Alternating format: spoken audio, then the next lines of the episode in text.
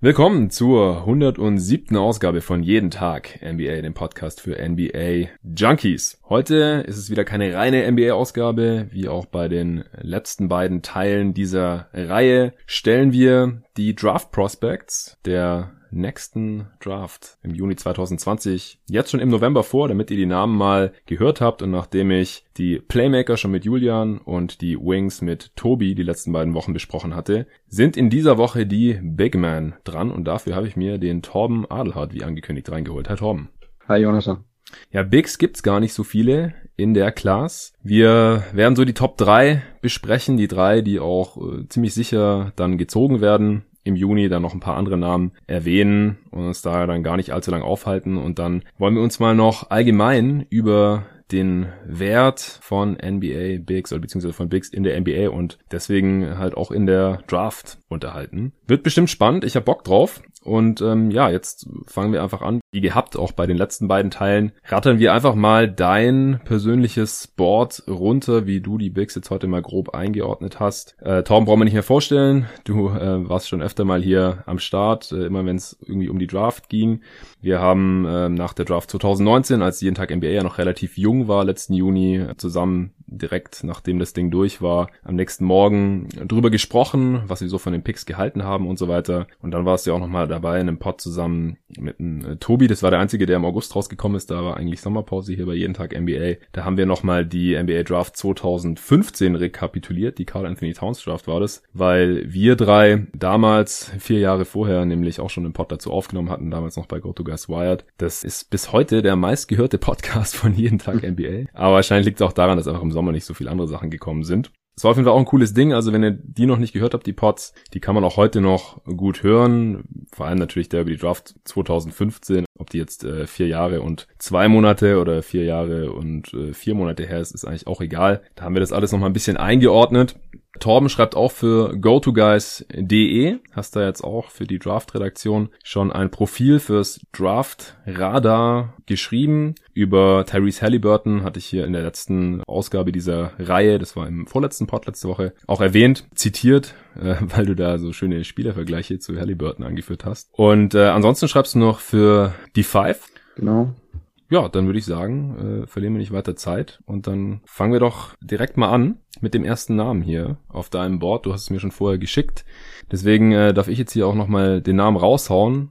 Ganz oben hast du nicht, wie der eine oder andere vielleicht erwarten würde, James Wiseman, sondern Oneka Okongwa von USC.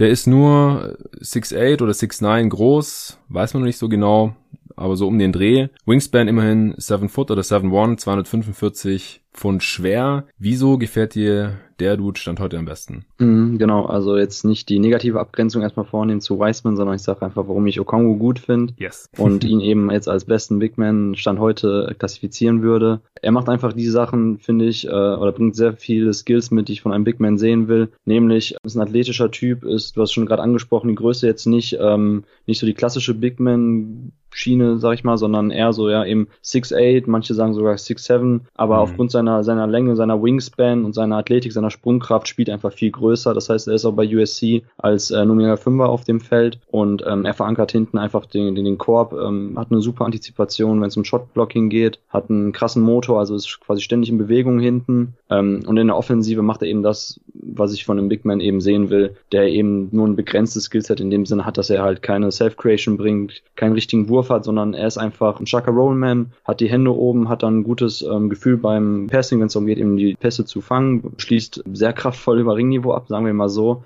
Egal, ob er jetzt am offensiven Brett auch noch hustelt und die Second Chance einräumt oder auch da ein bisschen so schon Touch zeigt. Er hat gute Hookshots drauf. Ja, ich finde einfach so, dass sein ganzes Spielgefühl nach vorne hin, so als Rollman, als Pick-and-Roll-Guy, ähm, das gefällt mir sehr gut und eben dadurch, dass er hinten auch dann einerseits halt Shotblocking bringt, aber andererseits sich auch im offenen Feld gut bewegt. Er kann hatchen, er kann auch switchen auf Guards und kann auch vor dem bleiben. Ähm, er ist nicht ganz so hüftsteif wie James Wiseman, sondern ist da auch einfach viel agiler, wenn es darum geht, Seitwärtsbewegung mit den Guards mitzumachen und ähm, eben seine Wingspan, die ich sogar vielleicht eher noch Richtung 7-2 fast äh, klassifizieren würde. Also ich finde, er wirkt wirklich noch wesentlich größer. Ja, man sieht ja in der NBA, muss ich nur Houston Rockets anschauen und auch wie die Mavs das im letzten Spiel gematcht haben, dass es eben heute gar nicht darum geht, dass man unbedingt einen absoluten Riesen auf dem Feld hat als Fünfer, sondern dass es darum geht, eben die gegnerische Größe zu matchen, dass es eben wichtiger ist, ähm, dass man in Space verteidigen kann als Big Man, dass man jemanden hat, der halt gute Screens setzt, hart abrollt ja, deshalb finde ich Okongwu eigentlich in dem Sinne für mich eben der beste Big Man, auch wenn das jetzt nicht nach Superstar schreit. Ja, ich wollte es gerade sagen, also es klingt ja schon sehr stark nach Rollenspieler jetzt hier. Und das ist für dich stand heute der interessanteste Big. Das sagt ja dann auch schon wahrscheinlich einiges über die Bigs oder die Qualität der Bigs oder die Upside der Bigs in, in dieser Class aus. Absolut, absolut, genau. Also ich finde halt, wenn wir jetzt sagen, ein Big Man bringt Superstar-Potenzial mit, wie gesagt, vielleicht, sehr wahrscheinlich sprechen wir ja gleich bei James Wiseman drüber, warum ich da ein bisschen kritischer bin. Mhm. Klar, dann muss ein Big Man muss in irgendeiner Form halt Shooting bringen, muss irgendwie auch etwas im Bereich im Self-Creation bringen, sprich, wenn, wenn er dann eben draußen ist am Perimeter, dass er den Ball auf den Boden setzen kann, dass er da vielleicht dann im Short Roll noch Pässe rausspielen kann, also seinen Mitspieler bedient. Und also ich finde Carl Anthony Towns zurzeit eben ein super Beispiel, wie eben dann auch ein Big Man auf einem sehr, sehr krassen Level agieren kann und da eben dann auch ein Superstar sein kann. Nämlich, man sieht, Cat bringt aktuell Pull-Up-Jumper, nimmt Dreier aus dem Lauf und das sind Sachen, die ich dann auch eben dann von einem Big Man sehen möchte, um eben zu sagen, okay, er geht halt weit über Rollenspielerniveau hinaus. Und ansonsten ja. sind ja viele Fünfer, wenn wir eben sagen, man braucht einen athletischen Rollman, jemand, der halt hinten den Korb ankert und Pick and Roll verteidigen kann, dann finde ich, füllt Okongwu stand heute für mich diese Rolle am besten aus. Und ähm, es gibt halt in diesem Jahr für mich keinen Carl Anthony Towns, keinen Anthony Davis, auch im Endeffekt keinen Jaron Jackson Jr. oder kein Miles Turner, also kein Big Man auf diesem Niveau, wo ich sagen würde, okay, er bringt in der Offensive noch weitaus mehr als das, was man normalerweise von klassischen Centern sieht. Ja, und mit wem würdest du ihn dann so vergleichen an NBA-Spielern? Ganz grob.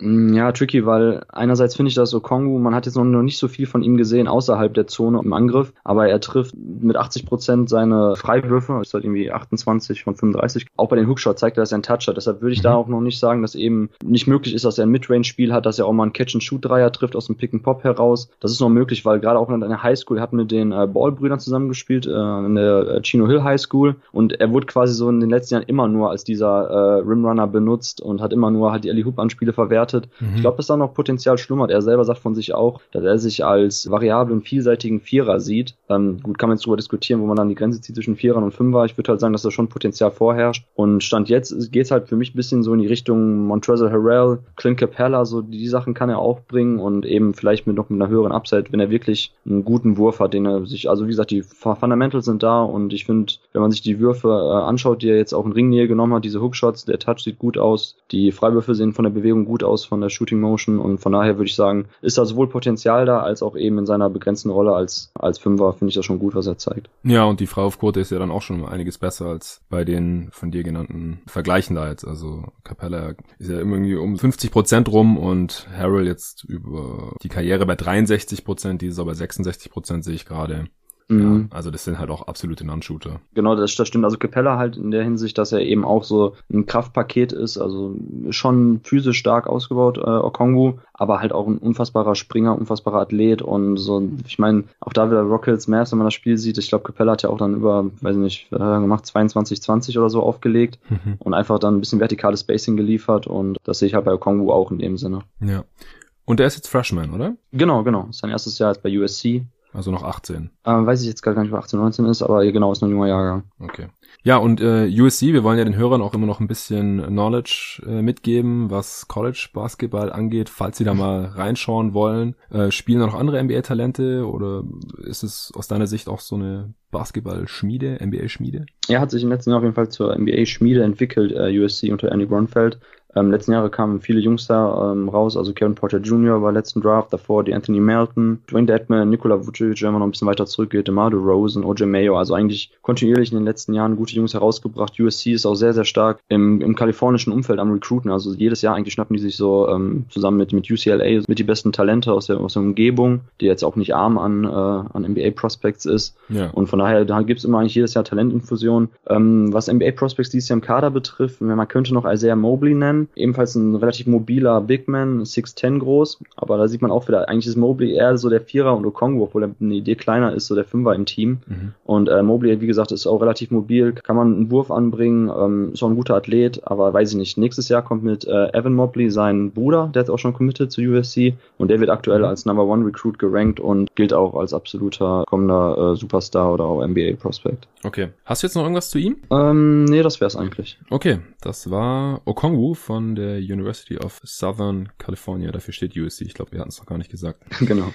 Okay, äh, nächster Spieler auf dem Board bei dir ist jetzt tatsächlich James Wiseman. Ich denke, von dem hat schon der eine oder andere gehört, weil es um ihn halt erstens relativ viel Hype gab und dann zweitens jetzt halt diesen äh, ja, Skandal, dass er erst gesperrt werden sollte, weil sein Coach, der Penny Hardaway ist, ich hatte es auch im letzten Pod mal kurz erwähnt, aber der war noch nicht rausgekommen, dass äh, er jetzt auch noch eine Strafe zahlen soll. Also erst hieß es, er darf nicht mehr spielen, dann hat er aber trotzdem noch irgendwie ein, zwei Spiele gemacht oder so. Genau, ja, richtig. Und jetzt darf er endgültig nicht spielen bis Februar oder so. Mm, nee, so lange nicht. Ich glaube, Oder Januar? ich weiß nicht, ja genau, ich glaube, müsste Januar sein. Das sind so zwölf Spiele waren das. Ja. Ja, ich glaube, da könnte man auch stundenlang drüber diskutieren, über die ganze Geschichte. Ja, ja, Ja. genau. Es war halt so, dass die äh, NCAA Memphis Bescheid gegeben hat, dass es ähm, Probleme gibt bei der Spielerlaubnis, nicht mal so, diese Eligibility von den Prospects, Ja. weil da eben was schon im Busch war. Scheinbar hat man schon Nachforschung angestellt und nachgeschaut, wie das Recruiting ablief und die einzelnen ähm, Schritte dahin waren und wer da unterstützt hat. Und ähm, da hat man halt der Universität Bescheid gegeben, dass er sehr wahrscheinlich nicht ähm, spielfähig oder nicht einsatzfähig ist diese Saison. Und Memphis hat ähm, überraschenderweise, aber auch interessanterweise den Mittelfinger quasi gezeigt hat gesagt, egal, wir lassen ihn spielen, haben dann so eine Restraining Order erwirkt und haben den spielen lassen und ja, im Endeffekt hätten sie nicht spielen lassen, dann hätte es jetzt wahrscheinlich ein paar Spiele weniger Sperre gegeben, aber ich glaube, da wollte auch jetzt im Endeffekt die NCAA nur noch ein bisschen den längeren Atem beweisen, aber ja, es ist eine völlig absurde Geschichte und als jemand, der selber in der PR-Branche gearbeitet hat, ist es natürlich eine absolute Katastrophe, was die NCAA da veranstaltet, sich danach auch noch hinzustellen und den Jungen ähm, zu sagen, du musst jetzt 11.000 Dollar zahlen oder dann eine gemeinnützige Organisation stiften, spenden und ähm, er selber darf aber gar kein Geld verdienen. Ja, das ist ähm, ja absolut absurde Geschichte einfach nur. Ja, ich glaube, absurd trifft's ganz gut, aber dabei bleibt es anscheinend erstmal. Sieht auf jeden Fall, also es ist halt äh, in der letzten Folge hatte ich mich mit Tobi ja schon drüber unterhalten, dass das alles halt eine relativ große Farce ist mit College Basketball, äh, zumindest was die großen Stars auch angeht, die dann halt immer nur ein Jahr da sind und dann natürlich kein Geld verdienen dürfen, beziehungsweise das äh, wird jetzt auch irgendwie gelockert. Müssen wir uns jetzt auf jeden Fall nicht unbedingt noch weiter drüber unterhalten. Auf jeden Fall dürften halt viele schon mal was von James Wiseman gehört haben. Du hast ihn jetzt hier nur an zwei gerankt. Er ist 7'1 groß und hat eine 7'6 Wingspan. Also riesige körperliche Ausmaße, ist auch einigermaßen athletisch von den Highlights, die ich bisher gesehen habe. Ich habe noch kein ganzes Spiel von ihm gesehen. Also auch nochmal hier der Disclaimer für die Hörer, die jetzt die letzten zwei Teile noch nicht gehört haben. Ich bin zu diesem Zeitpunkt der College-Saison, der Scouting-Saison einfach noch überhaupt nicht drin. Ich habe die Namen halt schon mal gehört. Ich habe die Profile auf gotogeist.de gelesen, die da jetzt schon halt auf dem sogenannten Draftradar erschienen sind. Und ich lese natürlich auch die ganzen Tweets von Torben, von Tobi, von Julian, von Dennis Janssen, Julius Schubert, die anderen Jungs in der GoToGuys.de Draft-Redaktion oder dann folge ich halt noch ein paar amerikanischen Scouts, Cole Zwicker, Sam Bissini und so, sehe halt die Clips, die die posten oder die Tweets, die die da absetzen und so weiter, höre auch mal in einen amerikanischen Pod rein, aber wirklich selbst gescoutet habe ich zu dem Zeitpunkt normalerweise noch gar nicht. Das kommt dann alles noch im Verlauf der College-Saison, dann March Madness. Schaue ich auch mal ganz gern. Und dann, wenn es wirklich auf die Draft zugeht, dann im Juni und die NBA Playoffs halt auch mehr oder weniger durch sind, bis auf die Conference Finals oder Finals vielleicht, dann setze ich mich auch wirklich mal auf den Hosenboden und bild mir da meine eigene Meinung. Und ich denke, dass es den meisten Hörern hier auch so geht, dass es halt in erster Linie NBA-Fans sind und keine NCAA-Fans, äh, College-Basketball-Fans oder sonst irgendwelche äh, Scouts sind. Da bilden, glaube ich, Jungs wie äh, Torben und Tobi und Julian und so eher die Ausnahme in Deutschland. Von daher finde ich das immer super interessant und ich hoffe auch, dass es für die Hörer interessant ist. Sieht auch so aus, die Pods werden ganz gut gehört, so äh, wie ich das jetzt bisher erkennen kann. Also, Wiseman, ich habe schon ein paar Highlights gesehen. Er wird auf vielen Boards höher gerankt. 235 Pfund wiegt er, also jetzt nicht mega schwer dafür, dass er so groß ist. Wieso hast du ihn jetzt hier äh, zu diesem Zeitpunkt der Saison nur an zwei bei den Bigs? Mm, Genau, also ich habe ihn an zwei an, bei den Bigs und ich würde ihn auch jetzt, ja, wenn jetzt heute Draft wäre und es ist natürlich jetzt irgendwie ein bisschen schwierig, das so genau zu beziffern, ohne irgendwelche klar. Teammeets oder ähnliches, aber ich würde mal sagen, ungefähr so um 10 herum, Okay. vielleicht so 7, 8, so da würde ich ihn insgesamt sehen.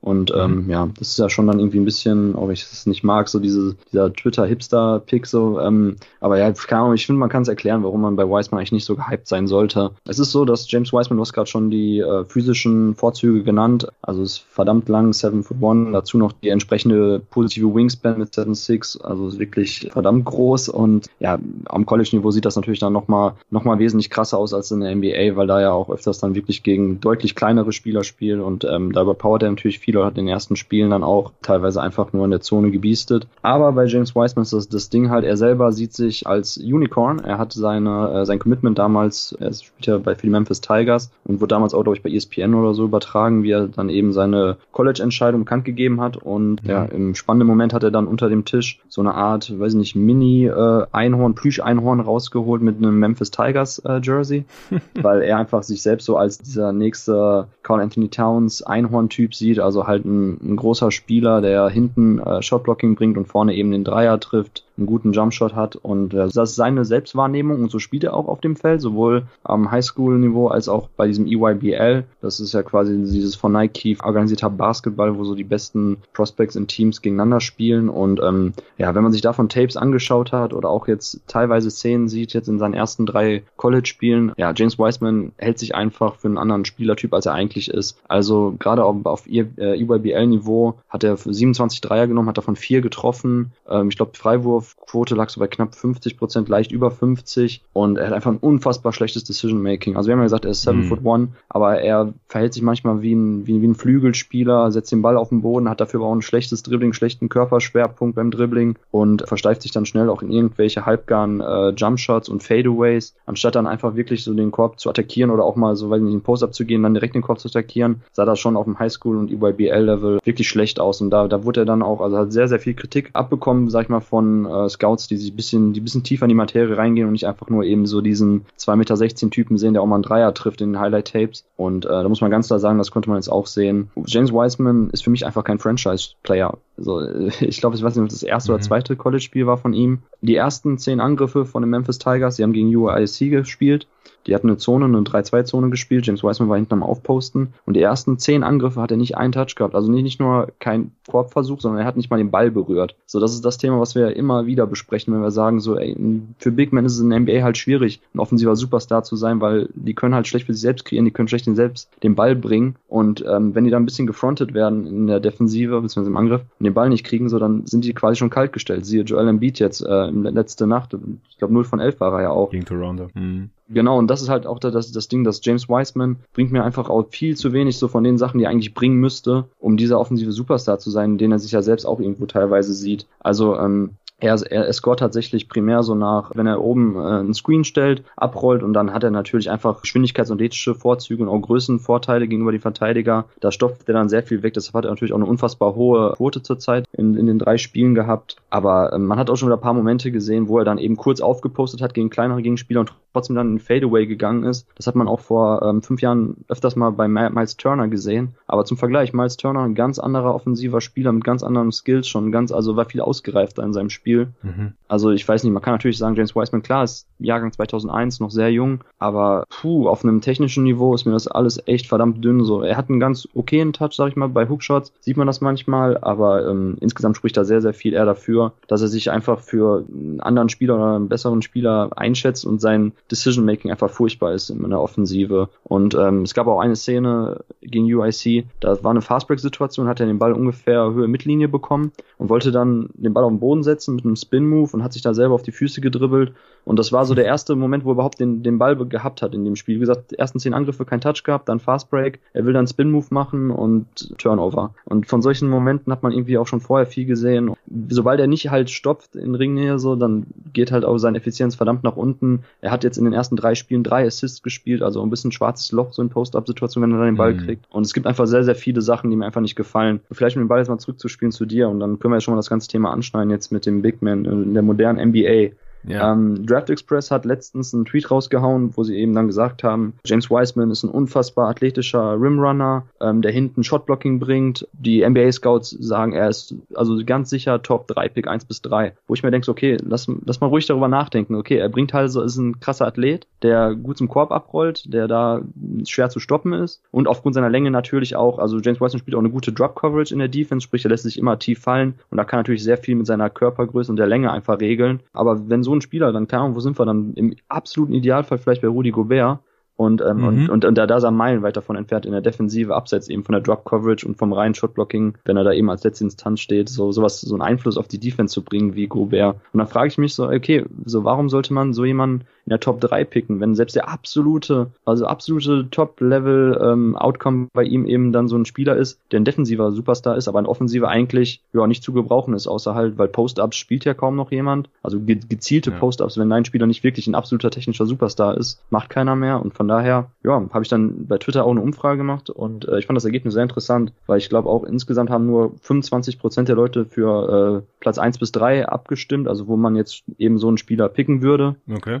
Ja, 18 Prozent der Leute haben gesagt, okay, knapp Lottery noch. Also irgendwie Deine Frage war aber, also ich habe ja. Sorry, nur zur Erklärung nochmal. Ja. War deine Frage Gobert, wo man ihn picken würde? Ich habe es nicht mehr ganz im Kopf. Ich habe abgestimmt, das weiß ich noch also meine Frage war, im absoluten Best Case wäre James Wiseman eben nach der ähm, Beschreibung von Draft Express, ne, also Ringbeschützer und effizienter äh, Finisher in Korbnähe, dann wäre Wiseman halt ein Spieler aller Rudy Gobert, ne? Also nicht so eben, weil okay. eigentlich ist das also für ihn auch sehr utopisch zu sagen, er wird ein, der nächste ja. Rudy Gobert, aber er wäre halt so ein ähnlicher Spielertyp wie Rudy Gobert. So, und dann war meine Frage, wo würdet ihr einen solchen Prospect in der Draft isoliert betrachtet verordnen? So, und dann Number One Pick haben halt 5% gesagt von knapp 100 Leuten Top 3 23 Prozent, 4 bis 10 54 und knapp Lottery noch 18 Prozent. Also fast genauso viele sagen so irgendwie um 14 herum wie Top 3, was ja scheinbar sehr, sehr viele NBA-Scouts und auch andere Draft-Outlets noch sagen. Und daher wäre jetzt meine Frage für dich so, wo kommt deiner Meinung nach diese Diskrepanz her zwischen, zwischen Leuten, und auch wenn die das nur Hobby und amateurhaft machen, wie auch immer man das nennen möchte, was wir hier betreiben,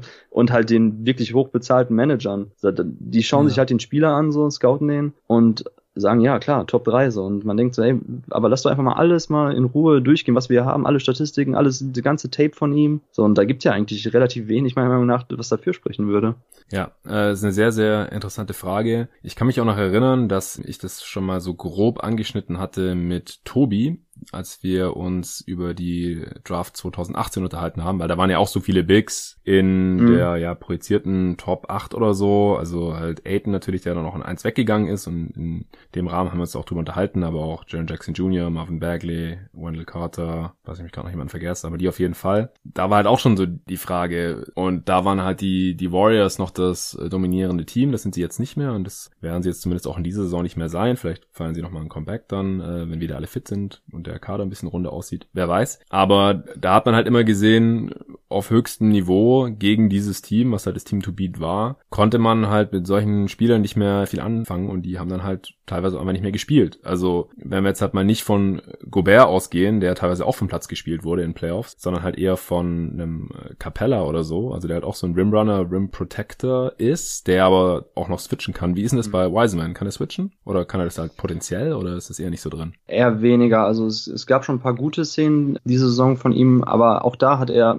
hauptsächlich, also wenn er mal wirklich am Perimeter ein Switch kam bei einem bei einer Pick-and-Roll-Situation, da hat er halt auch sehr viel eben mit seiner Länge gearbeitet Seite, so dass er schon den einen Schritt nach hinten gemacht hat und da halt, halt dann eben seine Arme ausgebreitet hat und dass dann automatisch der Guard irgendwie den Drive abgebrochen hat. Den hat er dann, also in dem Sinne hat er den Zug zum Korb schon verhindert und das war dann auch gut. Aber ähm, ich hatte es kurz angeschnitten, gerade bei Okongwu, wegen der lateralen Geschwindigkeit und der Hüftbewegung. So da ist James Wiseman echt ziemlich lahmarschig, wenn es darum geht, eben so, so, mhm. so, die Schritte halt denen des, des Guards anzupassen und halt lateral nach hinten oder so sich zu bewegen. Und er hatte auch gegen Cole Anthony, dem anderen ähm, Top Prospect, den ihr auch schon besprochen habt, ähm, auf mhm. dem EYBL-Niveau äh, gezockt und äh, da hat er ihn einigermaßen ordentlich frisch gemacht. Cole Anthony, den, der zwar auch ein sehr guter Athlet ist, so, aber ähm, ich sag mal, Cole Anthony wäre jetzt nicht so die absolute Top-Klasse, so ein Athlet in der NBA. Also da so solche Spieler ja. wird, glaube ich, solche Guards wird Wiseman öfters vor sich dann haben müssen in den Augenblicken und deshalb also am Perimeter wirklich nicht sonderlich gut. Ist natürlich auch noch Luft nach oben, aber er müsste da tatsächlich auch vor allem bisschen so im technischen Bereich arbeiten. So wie positioniere ich mich am im besten Falle, wenn eben mein Guard dann über, weiß nicht, von links dann den Crossover macht und ja, deshalb, also da, da bin ich noch nicht so überzeugt von ihm, weshalb ich auch sage Drop Coverage, also wenn er sich wirklich tief fallen lässt, den Wurf aus der Mitteldistanz ähm, erzwingt für den Gegner, da auch noch ein bisschen mit der Länge den Wurf erschwert oder halt einfach nur auf die Guards oder auf die Big Men dann im Low Post wartet, um eben da die Würfe zu blocken, alles gut, aber Switchability, ah, eher weniger. Ja, okay. Also ich habe es damals so formuliert, dass äh, ein Big in der NBA halt, um überhaupt spielbar zu sein und damit halt auch eine einigermaßen hohe Draftposition, sagen wir mal in der Lottery irgendwie oder noch höher der letzte Kategorie war ja hintere Lottery, also nicht in der Top 10, also so 11, mhm. 12, 13, 14. Um sowas zu rechtfertigen, muss man ja spielbar sein, finde ich. Weil ansonsten braucht man dafür keinen Lottery-Pick verwenden. Dann ja. reicht es auch noch irgendwann später in der ersten Runde oder Second Rounder. Oder man holt sich so einen Spieler dann relativ günstig per Free Agency, so ein äh, Backup-Big. Aber man sollte halt entweder ein guter Rim Protector sein oder ein guter Stretch-Big sein, also die Dreier ordentlich treffen aus dem Pick and Pop oder aus dem Spot-Up, um halt das Feld breit zu machen. Oder man sollte switchable sein, wobei das halt auch nur in einem System wertvoll ist, wo es noch andere Spieler gibt, die auch switchen können. Mhm. Weil wenn nur der Big switchen kann, bringt das auch nicht so viel. Oder im besten Fall kann man das halt alles, ja, alles zusammen. Gibt's jetzt in der Form nicht so viel, also zumindest die alle drei Sachen können. Vielleicht, wenn Towns noch ein besserer Rim Protector wird oder wenn Embiid noch ein besserer Dreierschütze wird, dann geht das halt so in die Richtung. Aber wenn man zwei davon kann, dann ist man auf jeden Fall schon ziemlich gut in dieser Liga als Big. Und man muss halt mindestens eins äh, davon sehr gut können, finde ich, damit man halt auf höchstem Niveau, das heißt in den Playoffs, sagen wir mal, ab der zweiten Runde oder so. Und das sollten die Teams ja eigentlich im Hinterkopf haben, weil die wenigsten bauen ja jetzt ein Team auf oder draften Spieler, um damit vielleicht mal in die Playoffs zu kommen oder vielleicht mal maximal eine Runde zu überstehen oder so. Mhm. Deswegen, wenn Wiseman ein guter Rim Protector ist, dann reicht mir das noch nicht für so einen Top-Pick. Ich habe bei deiner Umfrage auch für die letzte Option gestimmt, also mhm. halt hintere Lottery. Aber je nachdem, wenn man sich jetzt halt die Frage durchgelesen hat und sich eher auf dieses Rudy Gobert, was da halt in der Frage drin steht, versteift hat, dann verstehe ich es auch, wenn man vielleicht Top 10 oder so gedrückt hat. Ein Spieler, wo man einigermaßen realistisch erwarten kann, dass es Richtung Gobert geht, da könnte ich dann ja vielleicht auch noch irgendwie Top 3 verstehen, aber ich persönlich würde es wahrscheinlich eher nicht mehr machen, weil Gobert halt überhaupt nicht werfen kann und deswegen halt. Also offensiv hat er eine krasse vertikale Gravity, hat mhm. ja auch die meisten Dunks in der NBA-Geschichte gehabt letztes Jahr, ist aber doch abhängig dann jetzt, wie er eingesetzt wird. Das sieht man ja auch dieses Jahr, wo er schwerer offensiv in die Saison gestartet ist, weil Mike Conley sich auch erst irgendwie an ihn gewöhnen muss, weil er halt jetzt jahrelang immer nur mit Marc Gasol gespielt hat, der halt kein vertikaler, sondern horizontaler Spacer ist, also eher ein Stretch Big, niemand, der über Ringniveau abschließt, so wie Gobert oder den, den äh, Ball halt irgendwie in der Restricted Area fangen kann und dann einfach hochgeht und ihn stopft. Das ist halt eine Umstellung und davon ist Gobert halt abhängig, offensiv und äh, wie gesagt, defensiv konnte er halt auch schon vom Platz gespielt werden, auch wenn er jemand ist, der auch noch relativ gut switchen kann oder auch mal von einem kleinen Gegenspieler bleiben kann, auch weil er einigermaßen mobil ist und halt auch diese unglaubliche Länge hat. Der hat ja eine noch krassere Wingspan mhm. als Wiseman jetzt. Das sind umgerechnet 7'6, sind umgerechnet 2,28 Meter. Gobert hat 2,6 Meter 36. Allein deswegen hat ja Wiseman schon nicht so ganz die Upside von Gobert, einfach weil er nicht diese ganz krassen körperlichen Ausmaße hat. Also es ist schwierig, aber ich würde halt auch sagen, Wiseman hat vielleicht noch den kleinen Vorteil, dass er halt schon mal einen Dreier getroffen hat, im Gegensatz zu Gobert, der halt ohne Scheiß in seiner ganzen NBA-Karriere noch keinen Dreier getroffen hat und ja auch überhaupt keine nimmt. Also er kann das halt einfach mhm. überhaupt nicht. Er wird es auch nicht mehr lernen, glaube ich. Er hat in seiner Karriere drei NBA-Dreier genommen, sehe ich gerade. Und der letzte ist vier Jahre her. und seine Freiwurfquote ist bei bei 63 Prozent über die Karriere. Also da braucht man wirklich, glaube ich, an, an nichts mehr glauben, auch wenn die letzten Jahre ja immer wieder Bigs angefangen haben, Dreier zu nehmen, wo man das vorher jetzt nicht unbedingt erwartet hat. Aber manche haben dann auch relativ schnell wieder aufgehört oder da wird es auch einfach nichts mehr mit dem Stretch Big da sein, wie, was ich, Andre Drummond oder so. Mhm. Ja, von daher, wenn man ein bisschen an den Wurf glaubt bei Wiseman, dann ähm, kann man vielleicht darüber hinwegsehen, dass er jetzt nicht diese Defensive Player of the Year Upside hat in der Verteidigung. Aber ich kann auf jeden Fall nachvollziehen, dass du ihn jetzt hier nicht besonders sexy findest. Also vor allem, wenn er halt selber mit dem Ball in der Hand nicht wirklich für sich kreieren kann, beziehungsweise auch nicht so aussieht, als könnte er das lernen, auf, um da aufs höchste Niveau zu kommen, wie jetzt halt ein, ein Towns oder ein Embiid, den man ja durchaus einen Ball mal auf dem Flügel geben kann und die dann von dort aus irgendwie operieren können. Mhm. Was ich noch anfügen wollte, ist, dass oder was ich damals auch schon gesagt habe, als ich mich mit Tobi drüber unterhalten habe vor anderthalb Jahren, dass man sich halt vielleicht nicht allzu sehr darauf versteifen sollte, dass Bigs halt gegen die Warriors switchable sein mussten. Oder halt, ja, bestimmte Spielertypen da vom Platz gespielt werden konnten, weil es ja schon sein könnte, dass echte Bigs wieder ein bisschen wichtiger werden und auch Post-Defense wieder wichtiger wird, falls zum Beispiel jetzt halt Teams wie die Sixers äh, regelmäßig in die Finals kommen oder auch die Bucks, die einfach sehr große Teams sind und wo man halt nicht Small gegen gehen kann. Also wenn halt Janis auf der anderen Seite steht und auch noch ein Brook Lopez oder so, ist es halt schwierig gegen die Small zu spielen. Wäre auch interessant gewesen, wenn wir das mal gesehen hätten, so die Peak Warriors dann gegen diese Bucks oder halt gegen dieses Sixers Team mit, mit Horford und Embiid.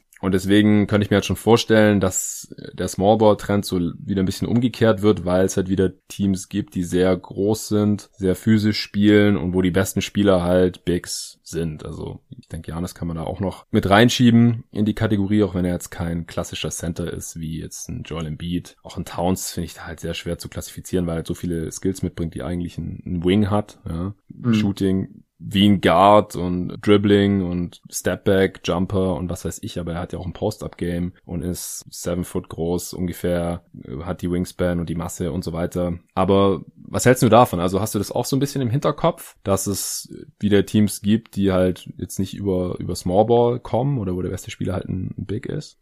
Ja, eigentlich ist es ja oft so, ne, dass immer, wenn irgendetwas oder irgendein Stil einfach viel zu prägend ist, so dann schauen Teams entweder kopiere ich das und versuche es noch besser zu sein oder ich versuche eben so das Gegengift zu finden. Ja. Und ich habe im Vorfeld heute auch drüber nachgedacht, so, weil ich mir schon gedacht habe, das ist bestimmt so eine Frage von dir in diese Richtung abzielt. Und ich finde es echt verdammt schwierig. So, ich könnte mir schon vorstellen, dass irgendwann vielleicht auch in irgendeiner Form eine Regeländerung kommt, mhm. eine tiefgreifendere. So, die können natürlich erstmal dafür sorgen, dass wieder das Spiel ein bisschen kippt, weil so ähnlich war es ja auch früher immer, wenn eine Sache, ich glaube, es MJ war oder das zu zu, dominant war, hat man immer geschaut, vielleicht mit Regeländerung, Handshaking oder so etwas zu, zu machen. Ja, oder Shaq ähm, schreibt sich doch das doch auch auf die Fahne.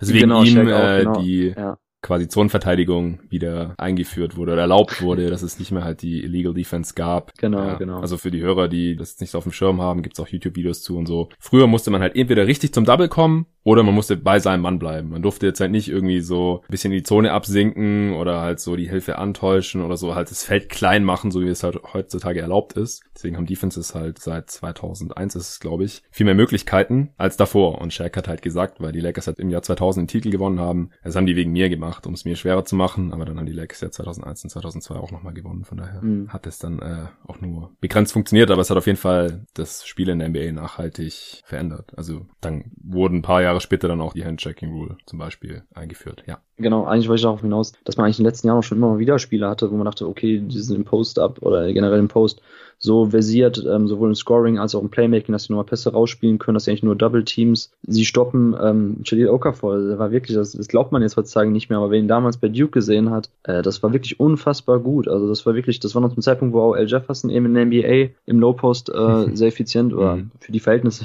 wie man im Post halt scoren kann, effizient war und ähm, da auch eben, weiß nicht, 20 über 20 aufgelegt hat im Schnitt. Da dachte man, wow, Jalil Okafor, der wird der nächste Low Post Professor, der wird auf jeden Fall das Post-Spiel wieder revolutionieren und äh, war halt ein schlechter Zeitpunkt für ihn, um in die NBA zu kommen, weil dieser Skillball, Smallball-Trend noch viel, viel äh, krasser wurde, ähm, statt eben sich umzukehren. Und von daher, ähm, ich glaube, Bigs haben immer ähm, ihren Wert, auch ähm, athletische Rimrunner und Shotblocker. Jared Allen ist ein Spieler, den ich zum Beispiel jetzt hier auch noch als NBA-Vergleich aufgeschrieben hatte, oder auch Christoph Porzingis jetzt so nochmal bei James Wiseman zu sprechen, ob es jetzt eher in die offensive oder eher in die defensive Richtung bei ihm okay. geht. Wäre halt so ein bisschen Porzingis und Allen so mhm. diese ähm, bestmöglichen Outcomes und ähm, Spieler wie Jared Allen, der auch spät erst gedraftet wurde, dann irgendwo in den 20ern ja, als Freshman. Ich gerade sagen, der wurde, der wurde dann halt genau. erst, wo steht's, an 22 gepickt. Ja. Genau. Das ist halt der Spielertyp, ja. Kann ich wirklich werfen, athletische Rimrunner und Shotblocker. Genau, natürlich kann man sagen, dass bei Wiseman vielleicht Shooting Upside noch deutlich stärker ist. Andersrum, bei Allen war es auch so, dass äh, Shaka Smart ihn vielleicht auch falsch eingesetzt hat damals bei Texas, der Coach. Und äh, Ken Atkinson ja auch sagt, so ich ermutige ihn auch zu werfen, der Junge kann werfen, glaubt mir. Von daher, wie gesagt, vielleicht ist Allen tatsächlich realistisch so. Ich dachte auch, Willie Cowley Stein wird einen Wert haben in der NBA, aber hat man ja auch jetzt gesehen, dass solche Spieler nicht mehr so gefragt sind, die wirklich kaum was bringen offensiv. Und bei Wiseman habe ich eben das Problem, ähnlich wie bei Porzingis, dass da im Bereich Playmaking sehr, sehr wenig kommt. Ich hatte mich auch gerade verlesen bei meinen eigenen Notizen, war nicht drei, sondern es war ein Assist in drei Spielen. Oh. Ähm, die Wiseman gegeben hat. Das wird nicht besser. Ja, das ist halt krass. Von daher, ich glaube schon, ich will auch gar nicht zu negativ klingen bei Wiseman. Ich finde so, vielleicht bin ich da so negativ, weil eigentlich der, der mediale Hype so groß ist und ich einfach anders sehe. Und ja, es ist natürlich aber keine wissenschaftliche Mathematik, die wir hier betreiben bei den Drafts. Kann natürlich sein, dass sich Wiseman ähm, noch in zig Stunden harter Arbeit einen Wurf antrainiert, an seinem Ballhandling arbeitet, dass er dann auch mal ein Closeout von der Dreierlinie aus dann attackieren kann per Drive. Und äh, natürlich ist dann seine Upside direkt vielleicht höher noch, weil er eben auch so viel Shotblocking oder so, so viel Impact in der Defense bringt. Aber ja, man darf auch, glaube ich, nicht zu träumerisch immer sein und bei allen Jungs glauben, okay, das geht auf jeden Fall in die Richtung, die so krass ja. ist. Ja, also ich denke, es ist allgemein einfach schwierig, Spieler, die sehr abhängig sind von ihren Mitspielern, also im Fall von den Bigs dann halt natürlich von den Guards, die sie halt bedienen, mhm. in der Top 3 oder so zu ziehen. Also das ist einfach das A und O bei offensiven Starspielern und um das halt auszugleichen, müsste er halt ein Rudy Gobert defensiv sein und das hast du ja vorhin auch schon gesagt, das ist eigentlich utopisch, Stand heute. Deswegen kann ich es nachvollziehen, dass man ihn jetzt hier nicht in den Top 3 dieser Draft zieht oder dass man halt sogar sagt, wenn er ein Rollenspieler ist, dann finde ich andere Rollenspieler Bigs halt vielleicht sogar noch interessanter. Genau, genau, das war der Grund, warum ich Okongwu jetzt vorhin hatte. Ja. Genau. Äh, vielleicht noch was zu Memphis, zu dem College, wo Wiseman spielt. Ja, ist natürlich auch eine interessante Geschichte. Die Memphis Tigers, ähm, seit letzter Saison ist äh, Penny Hardaway an der Seitenlinie als Head Coach. Hardaway früher selber Anfang der 90er ähm, an der Memphis, damals noch State University, wie sie hieß, und hat jetzt quasi den Weg äh, zurück nach Hause gefunden. Coach seit letztes Jahr und Penny Hardaway, für den Hintergrund, ähm, war die anderen Jahre davor sehr, sehr aktiv im Bereich Highschool Basketball und dieses Grassroots Basketball AAU Basketball eben in Memphis und hat da unfassbar gute ähm, ja, Strukturen und Bekanntschaften die letzten Jahre sich erarbeitet und äh, das hat sich dieses Jahr für die Memphis Tigers eben ausgezahlt, weil Penny die beste Recruiting Class dieses Jahr an die äh, University of Memphis holen konnte. Mhm. Neben James Wiseman, ja den Number One Prospect, ähm, kamen noch Precious Ashua, Lester Keenes, DJ Jeffries und Boogie Ellis als Freshman dieses Jahr eben nach Memphis und alle fünf gehören zu der Top weiß gar nicht, 75 oder was ihres Jahrgangs. Also unfassbar krass und auch so ein bisschen, ja, wie damals bei Michigan mit äh, Howard und äh, Jane Rose und so damals, diese Fab Five, wo man eben eine Starting Five aus Freshmen hatte. Bei Memphis dies Jahr ähnlich. Und was jetzt äh, NBA-Talent betrifft, neben James Wiseman, dem ich ja schon skeptischer gegenüberstehe, bin ich ehrlich gesagt auch bei Yeshua, den ihr auch schon angesprochen habt beim letzten Mal, bin ich ebenfalls skeptisch. Er wird jetzt, jetzt wo Wiseman gesperrt ist, auch spielt er öfters wirklich auch als Fünfer, als, als wirklich letzte Instanz hinten und auch als mhm. Post-Up-Option vorne und äh, gefällt mir auch nicht wirklich, muss ich ehrlich gestehen. Und dann, wen ich aber ganz gut finde, ist Lester Kines. Das ist so ein, so ein, ich weiß gar nicht, wie groß er genau ist, ich glaube so 6'6, 6'5 irgendwie. Auf jeden Fall ein Flügelspieler, mhm. der von allem so ein bisschen bringen kann, der den Dreier zwar jetzt aktuell noch nicht so gut trifft, aber dafür hinten wirklich ein variabler Verteidiger ist am Perimeter. Ähm, den finde ich ganz interessant und äh, Boogie Ellis ist so ein Combo-Guard, verdammt guter Dreierschütze. Ja, der hinten jetzt nicht so einen riesen Impact hat, aber vorne eigentlich eben so als Playmaker und Scorer ganz interessant ist. Vielleicht hat er auch noch mal so eine Mini-Chance auf die NBA-Draft. Ansonsten Memphis eigentlich hauptsächlich bekannt aus den äh, John K. Perry-Jahren. Ja. Damals Derrick Rose und Tariq Evans. Ja, ansonsten muss man, glaube ich, noch weiter zurückgehen. Penny Hardaway, wie gesagt, selber da gespielt. Und so reich sind sie dann doch nicht an NBA-Stars in den letzten Jahrzehnten gewesen. Ja, Kelly Perry ist ja dann nach Kentucky gegangen. Genau. Und seit der sind halt dort immer die krassen Recruiting-Classes gewesen. Bis jetzt halt Hardaway da in Memphis das wieder so ein bisschen wiederbelebt hat.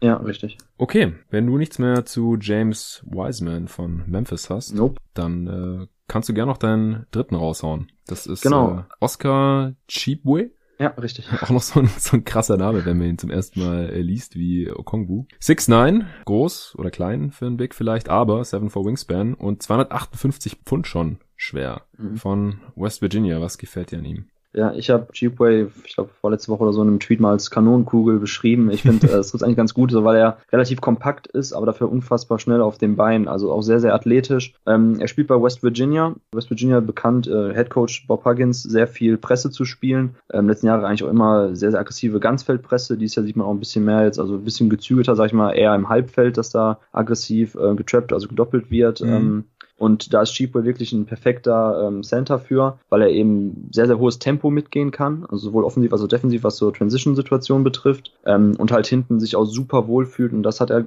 auf jeden Fall den anderen beiden, Wiseman sowieso, aber auch noch äh, Okongwu ein bisschen voraus, sodass er auch wirklich im, im defensiven Halbfeld sich oben, wenn dann irgendwo wirklich ein ganz hohes Pick and Roll eben gedoppelt wird, geblitzt wird, sodass er da super schnelle Bewegung hat, äh, dass er da quasi über den Court flitzt und ähm, das finde ich total interessant, dass so einen Big Man zu haben, der eben aufgrund seiner Länge und seiner Wingspan, du hast ja angesprochen, eben 7 foot 4, mhm. halt auch hinten den Ring beschützen kann, wenn er wirklich einfach auch eins gegen eins in Post-Up-Situationen ist. Ist nicht ganz so dieser ultra furchteinflößender Shotblocker wie Wiseman und Okongwu, aber dafür glaube ich sogar noch ein bisschen variabler als Verteidiger. Also wie gesagt, hyperaktiver Spieler, einfach und mir gefällt seine Art zu spielen und ich kann mir auch eine Rolle für ihn auf jeden Fall in der NBA vorstellen. Mhm.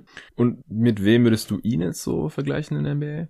Ja, habe hab ich als Vergleich, ja, ja, da habe ich tatsächlich Brandon Clark jetzt geschrieben, einer unserer absoluten Lieblinge, was yes. so die Defensive und die Variabilität in der Verteidigung betrifft. Aber mit langen Armen.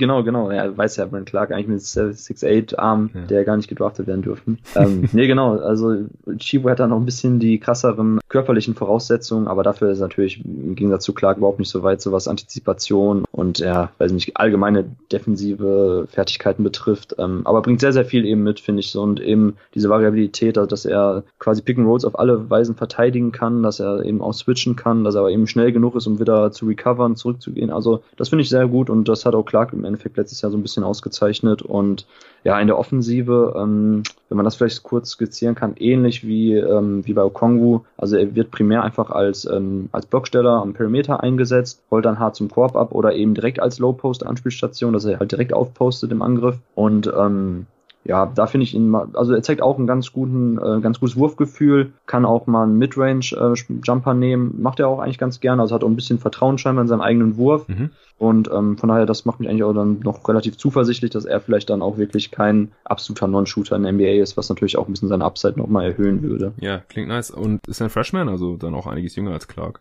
Ja, genau, genau, genau. Ist auch Freshman, ähm, Oscar Cheapway. War nur ein, ein Vier-Sterne-Recruit, also wurde jetzt nicht ganz so hoch eingeschätzt, war aber auch ähm, beim McDonalds All-American Game, also diesem Auswahlspiel der Top-Highschool-Talente. Mhm. Also war schon jemand, den auch die Scouts auf dem Schirm hatten. Ich weiß gar nicht, ob er jetzt ursprünglich aus Mali oder aus dem Kongo kommt. War, glaube ich, aus einem westafrikanischen Land. Äh, ich will mich jetzt nicht total in die Nesseln setzen. Ähm, Können wir nebenher gleich mal noch nachschauen. genau. Aber zumindest ist da auf jeden Fall ein Spieler, der über die Athletik kommt und Sakba Kanute, der vorher bei West Virginia war, war auch ein ähnlicher Spielertyp und das passt halt auch super ins Spielsystem rein. Und von daher war Oscar Chibwe schon ein hochgerankter Spieler, aber jetzt nicht so dieser absolute Top-Level-Prospect, wo man schon wusste, er ist definitiv one and done oder so. Auch da muss man natürlich jetzt noch abwarten, wie sich das entwickelt. Aber Stand jetzt finde ich für mich auf jeden Fall einer der Top 3 Talenten unter den klassischeren Big Men. Okay, interessant. Äh, ich habe gerade nachgeschaut, er ist aus der Demokratischen Republik Kongo. Doch, Kongo, okay. Ja.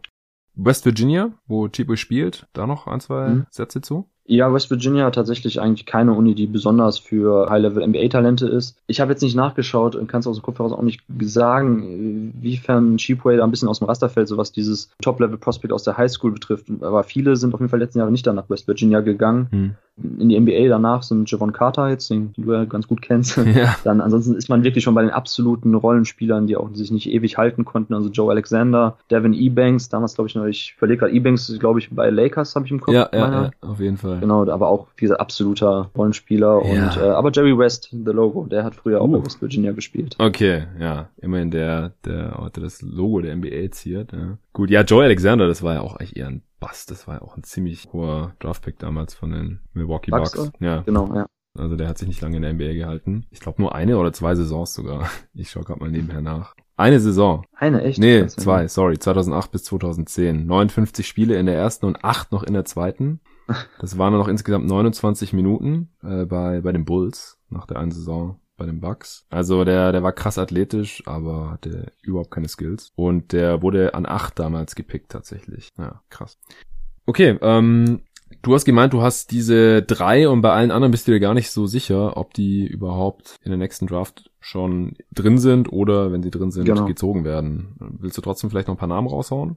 Ja, klar, kann ich gerne machen. Also, kleiner Disclaimer, ich habe mich jetzt ähm, wirklich auf die reinen Bigs bezogen. Gibt natürlich so ein paar Spieler. Heutzutage ist das ja auch mit den Positionen alles sehr fluide und herrscht auch keine Einigkeit darüber, wo man jetzt dann eben die Grenze zieht zwischen Flügelspieler und Big Man, ja. ähm, Power Forward Center und so weiter. Deshalb, wie gesagt, ich habe mich jetzt eigentlich so auf die Jungs bezogen, wo ich sagen will, okay, in der NBA verteidigen die halt auf den großen Positionen und bringen jetzt auch nicht unbedingt das absolute Wing-Skillset mit. Ähm, wen ich aber noch habe und da ein bisschen reingecheatet ist, Jeremiah Robinson Earl, Freshman von den Villanova Wildcats Stats, ähm, ist 6'9, hat eine neutrale Wingspan, also ebenfalls 6'9. Hm. Ähm, merkt er dann schon, ist ja auch jetzt von der Länge nicht ganz so vergleichbar eben wie die anderen drei Jungs, aber der bringt halt ein sehr ähm, breit gefächertes Skillset mit. Also er kann schießen, trifft, glaube ich, Zeit auch irgendwie 50, 40, 80 nach den ersten fünf Spielen. Mhm. Und ja, wie gesagt, ich finde halt sein Skillset sehr interessant für die NBA, dass man eben sagt, okay, er kann dir halt ein bisschen Playmaking geben, er kann den Ball auf den Boden setzen, er macht gute Reads, bewegt den Ball, ist ja auch etwas, was eigentlich alle ähm, Villanova Wildcat-Spieler die letzten Jahre unter Jay Wright ausgezeichnet hat. Also da kamen ja auch in den letzten Jahren verdammt viele Spieler ähm, ja. von der Uni in die NBA. Allein schon von dem Championship-Jahr mit äh, Mikael Bridges, Omari Spellman, Jalen Bronson. Genau, genau. Und auch da, da davor war er auch dann schon mit äh, Archie DeCono und Josh Hart, genau, Eric Pascal jetzt dieses Jahr eben, der in die NBA kam. So, das sind alle Spieler, die eben da gelernt haben, in diesem Smallball-System von Jay Wright zu spielen. Und das ist halt wirklich sehr NBA-affin, das System, weil da einfach unfassbar viel, also quasi was immer konsequent geswitcht wird am Perimeter. Ähm, in der Offense auch da irgendwie so ein bisschen eher so dieser positionslose Basketball, dass einer am Perimeter den Ball bewegt, dann aber auch in den Low Post geht, von da aus dann wieder rauscuttet und so weiter. Und ähm, ich glaube, das kam den Jungs in den letzten Jahren auch ein bisschen zugute und da finde ich, passt Robinson Earl von seinem Skillset gut rein. Mhm. Und ich kann mir schon vorstellen, dass er dann als variabler Spieler, der hinten halt paar Positionen verteidigen kann und vorne eben auch verschiedene Sachen bringt, eine Nische in der NBA findet. Bei mir, also ich habe halt das Fragezeichen bei ihm, ob er wirklich irgendetwas gut bis sehr gut kann. Da bin ich mir noch unsicher. Ähm, vielleicht ist es das Shooting, aber da muss man auch erstmal schauen, ähm, wie das aussieht, wenn da ein bisschen mehr Sample Size oder ein bisschen mehr Spiele eben dahinter sind zwischen den Zahlen. Und genau, das wäre Robinson Earl, den ich habe. Mhm. Ansonsten von den größeren Spielern noch, und da muss man auch dazu sagen, dieses Jahr kamen natürlich wieder einige aus der Highschool raus, die sehr hoch gerankt wurden, unter anderem Isaiah Stewart von Washington mhm. an Position 3, glaube ich, oder auch Vernon Carey von den äh, Duke Blue Devils, wurde sehr hoch gerankt an 6. Ähm, das sind aber alle Spieler, die, glaube ich, sehr, sehr gute College-Bigs sein können. Ähm, bei Vernon Carey von Duke habe ich mir auch schon aufgeschrieben, so ein bisschen, äh, ja, Jalil Okafor-like, also auch er hm. primär am, im Low-Post wird er bedient, verdient. Da hat er einfach sowohl die Physis als auch die Länge, als auch eben den Shooting-Touch, um da zu agieren. Ähm, aber das ist halt nicht mehr besonders attraktiv, stand jetzt eben für die NBA. Wenn man halt hinten nicht verteidigen kann, das war das große Problem bei Okafor. Das war bei Okafor das große Problem, weil er da ja eben noch äh, bei Duke auch ein bisschen in der Zone versteckt wurde mhm. und da mit seiner Länge noch etwas weniger negativ aufgefallen ist. Bei Vernon Carey sieht defensiv jetzt schon ein bisschen besser aus, aber ähm, also Vernon Carey schon mal um das jetzt eben zu sagen, also von Duke Blue Devils Freshman, 6'10 groß, 7 Wingspan, also auch nicht, nicht ewig lang lang, ähm, sehr, sehr massig, bullig, ähm, dafür auch nicht ganz so mobil, nicht ganz so eine gute laterale Geschwindigkeit. Ich glaube, in Space verteidigt er auch nicht so gut. Ähm, wird bislang aber von Duke eigentlich äh, explosiv im Low Post sowohl defensiv als auch offensiv benutzt. Hat aber auch drei von drei Dreiern bislang getroffen, aber ähm, ja, so, sonst sieht man da nicht so viel. Wie gesagt, ich glaube, Vernon Carey, reiner Low Post Spieler, der dann wahrscheinlich dann jetzt für Duke über die Saison hinweg so 2010 vielleicht auflegt, aber ähm, wie gesagt, hat Oka vor Auge gemacht und ja da wäre ich jetzt dieses Jahr nicht mehr ganz so blauäugig. Wenn er sich anmelden sollte, Vernon Carey, glaube ich schon, dass er relativ hoch weggeht, irgendwo vielleicht Mitte der ersten Runde, in den 20, Anfang der 20er. Aber ähm, ja, ist jetzt keiner, wo, wo ich sagen würde, den muss man unbedingt mal gesehen haben. Wird er auch so hoch gerankt dann jetzt gerade? Äh, puh, ich habe bei NBA Draftnet irgendwann mal reingeguckt, aber das ist, wurde schon ewig nicht mehr geupdatet. Mhm. Da war er, da war er, glaube ich, relativ hoch. Also da war unter anderem auch Isaiah Stewart an drei, der bei Washington spielt und auch ein ähnlicher Spieler ist wie Vernon Carey. Also auch er ist sehr, sehr viel im Low Post unterwegs, scoret da viel und äh, in der Zone von Washington hinten drin Isaiah Stewart einfach auch nur alles am, am Wegblocken, was eben in seiner äh, unmittelbaren Nähe ist. Ähm, genau. Also das sind zwei Spieler, die halt sehr hoch gerankt wurden als Highschool-Spieler, jetzt aktuell noch von den, von den ähm, klassischen Draft-Seiten, glaube ich, hoch gerankt wird, aber ich glaube, das wird sich noch im Laufe der Zeit ein bisschen nach unten korrigieren. Okay. Das waren Carey und Stewart. Hast du noch welche? Ähm, ja, dann habe ich noch zwei Jungs, die ich äh, nennen würde. Zum einen Xavier Tillman von Michigan State Spartans, hattet ihr auch letztens schon angesprochen. Mhm. 6'8 groß, äh, 7'1 Wingspan seine Rolle im Team, also letztes Jahr schon sehr positiv aufgefallen als Sophomore in der March Madness, als er gegen Duke und seinen Williamson super gespielt hat. Ähm, geht jetzt in sein drittes Jahr bei den Spartans und ähm, ja, hat mich ein bisschen enttäuscht bislang, muss ich ehrlich gestehen. Ich habe mir vor der Saison mehr erhofft von ihm, weil er eigentlich auch so ein bisschen so dieses Draymond Green Light Spiel mitbringt, mhm. er ebenfalls bei den Spartans damals gespielt hat. Ja. Äh, also auch in der Defensive eigentlich so ein bisschen Herz und Hirn des Teams, so der hinten als letzte Instanz steht, viel kommuniziert, das ist also seine Körpersprache und auch wie aktiv er in der Defensive ist, finde ich super. Kann, kann hoch rauskommen zum Pick and Roll, kann hatchen, kann switchen, kann Helpside Defense spielen, das ist defensiv schon alles okay. Ähm, aber in der Offensive bin ich ein bisschen enttäuscht von ihm, da habe ich mir ein bisschen mehr erhofft, so aus dem, Bereich Playmaking. Also auch er ist meistens irgendwie mit dem Ball oben am Perimeter nach, weiß nicht, wenn er den Ball eben von Cassius Winston, dem äh, Point Guard, gebracht kriegt und guckt, dass er dann da irgendwie den Ball weiter bewegt oder aus Pick and Roll Short in kurzen Bewegungen eben den Ball nochmal rauspasst. Aber auch da, jetzt beim letzten Spiel hat er fünf Turnover insgesamt. Also wie gesagt, im Bereich Playmaking ist Tillman nicht so weit. Äh, er hat insgesamt in seinen drei Jahren bei den Spartans 10 von 40 Dreiern getroffen. Ähm, also ist auch nicht so ein absoluter Dreierschütz, wo ich sagen würde, der auch im Pick and Pop einfach den Wurf nehmen kann und den mhm. der Gegner respektieren muss. Und deshalb, ja, wie gesagt, bei Tillman muss man mal abwarten. Stand jetzt würde ich sagen, irgendwo so zwischen 20 und 40 in der Draft, wenn er sich anmelden würde. Aber ich bin nicht mehr ganz so äh, enthusiastisch wie noch vor der Saison. Und da kann man auch jetzt als Vergleich vielleicht nennen, eine Defensive, auch da ein bisschen Brandon Clark, aber viel weniger athletisch und auch viel langsamer in seinen Seitwärtsbewegungen. Vielleicht Birch könnte man nennen. Der mhm. könnte, glaube ich, ein ganz passabler Vergleich sein für Tillman. Und da sieht man ja auch schon, also geht dann ja wirklich auch Richtung Rollenspieler, wo es dann eng werden könnte auch. Genau, als letzter Spieler noch kurz, dann sind wir, glaube ich, auch durch. Äh, Nimias Kita von Utah State, ähm, ein Portugiese in seiner zweiten Saison bei den Aggies, also ein klassisches Mid-Major-Team. Und ähm, ja, der ist einfach unfassbar lang. Ich habe jetzt gerade, glaube 7 Foot und Wingspan 7'4, 7'5. Mhm. Und er bringt halt auch in, ein bisschen so dieses hinten Shotblocking, vorne einfach athletisch äh, wegstopfen als Rollman die Anspiele. Ja, da muss man abwarten, ob da noch ein bisschen mehr Skills dahinter sind. Der hat mir, glaube ich, noch nicht gespielt. Er ist auf jeden Fall am Anfang der Saison ausgefallen. Ich habe es noch nicht mehr geguckt okay. ähm, bei Utah State, aber ich glaube, der kommt erst später in die Saison rein. Und wenn er da noch ein bisschen mehr ähm, Skills zeigt, die jetzt nur, also abseits von Athletik, rein Athletik was bringen, ähm, bin ich auch bereit, ihn vielleicht dann tatsächlich auch noch so als einer der besseren potenziellen Rollenspieler zu sehen. Okay, ja, und auch interessant jetzt hier wieder, dass Tillman Freshmen und Kita die letzten beiden genannten waren und auch die einzigen, die jetzt keine Freshmen sind, oder? Ah, ja, genau, richtig. Ja, ja, alle anderen sind jetzt im ersten Jahr im College und dann halt unter Umständen schon wieder weg dann in der Draft 2020. Ja, da wir jetzt, ähm, da es jetzt der letzte Pot dieser Reihe ist und ich und auch die Hörer und du natürlich sowieso jetzt die wichtigsten Prospects, also kennen ist vielleicht zu viel gesagt nach so mhm. diesen kurzen Reports und ein paar College-Spielen. Aber mich würde jetzt halt interessieren, wie deine aktuelle Top 3 aller Prospects aussieht oder von mir ist auch Top 5, die musst du jetzt auch nicht äh, ranken, aber wer wäre in so einer Top 3 oder Top 5 jetzt drin bei dir Stand heute? Also du meinst overall jetzt? Ja, overall, wenn du da, wenn du das einfach spontan raushauen könntest. Wie gesagt, du musst die jetzt von mir aus nicht von eins bis drei oder fünf durchranken, aber würde mich einfach interessieren, welche mhm. Namen du jetzt Stand heute am interessantesten findest. Mhm, genau, also ich habe Stand heute noch, kann sich aber wirklich die nächsten Wochen mal erinnern, ja, wenn klar. ich ein bisschen mehr Lam Lamello Ball Tape auch sehe.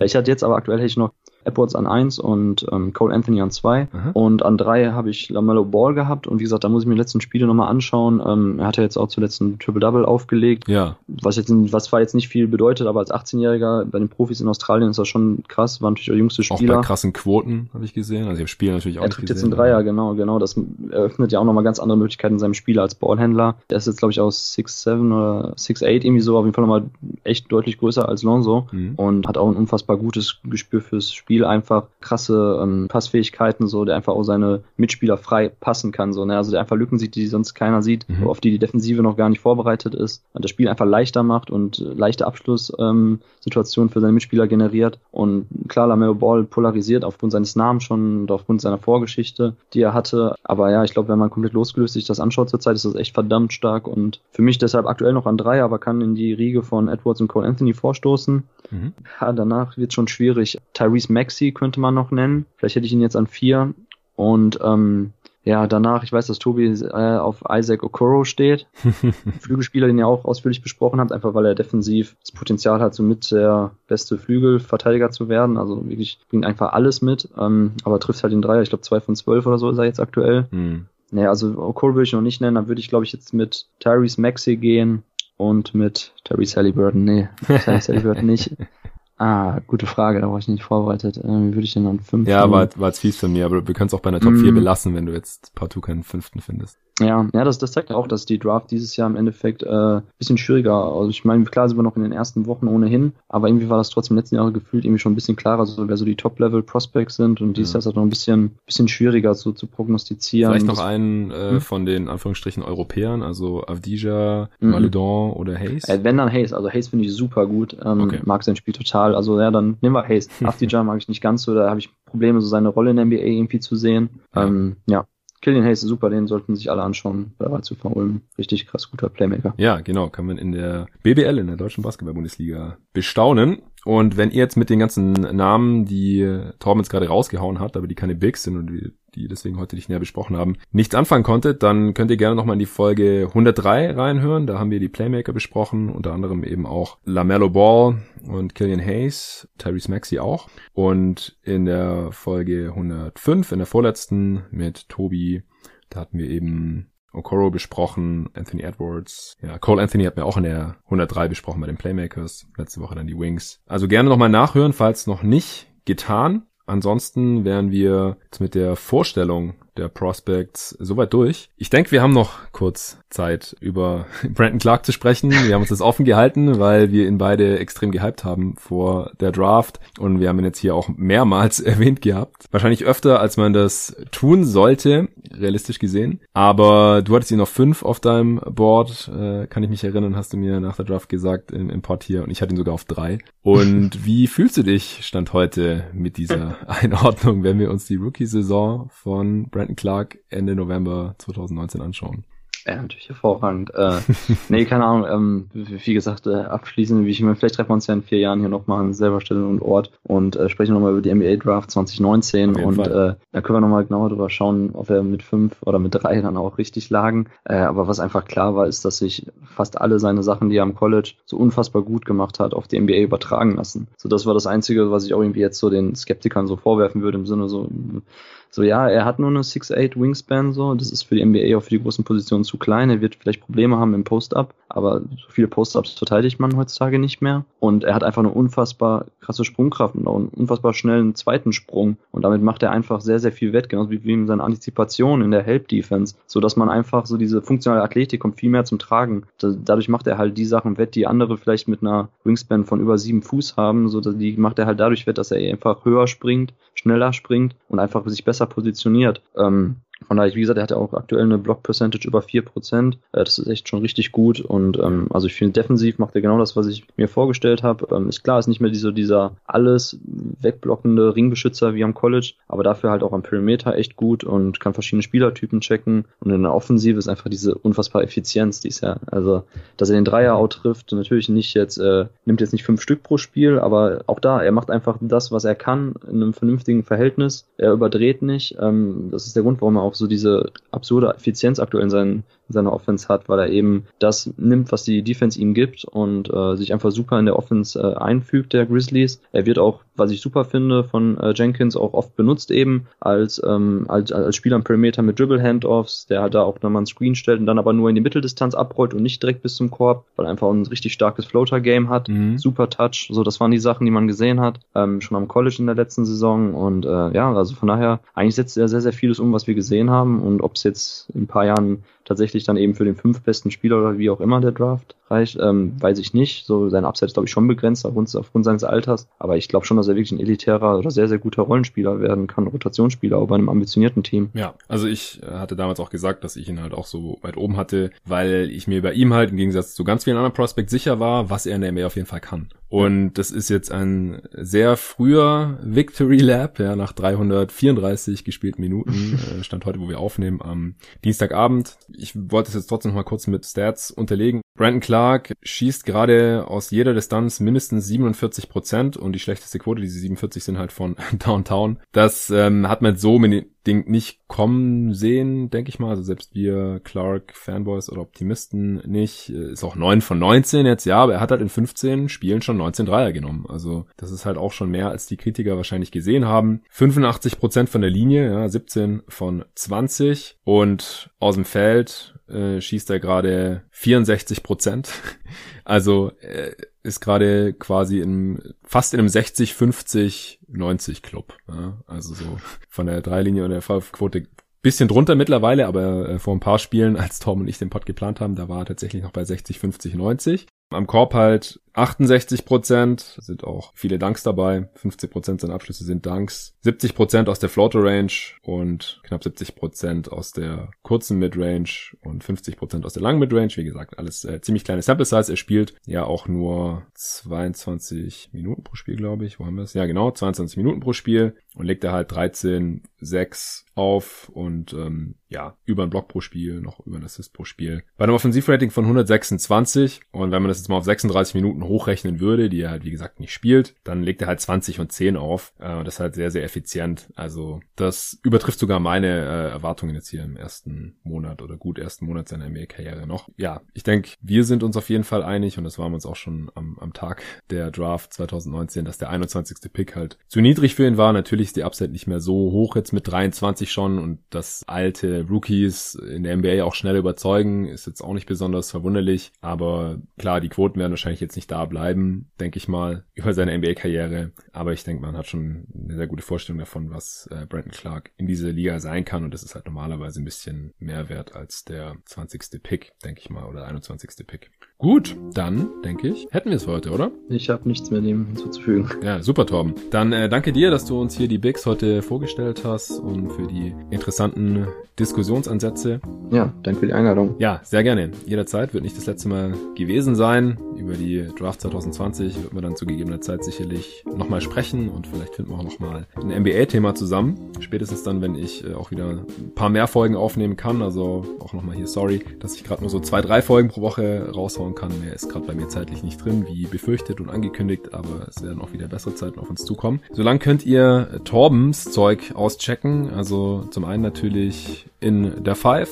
zum anderen auf gotoguys.de, da könnt ihr jetzt immer wieder vorbeischauen. Du hast das Profil zu Tyrese Halliburton geschrieben. Ich äh, hatte ja auch deinen grandiosen Spielervergleich hier zitiert im Pod mit äh, Tobi und das wird nicht das letzte gewesen sein, was du da gemacht hast. Und ansonsten kann man dir natürlich auch auf Twitter folgen, da bist du auch relativ aktiv. Hau mal dein Handle nochmal raus.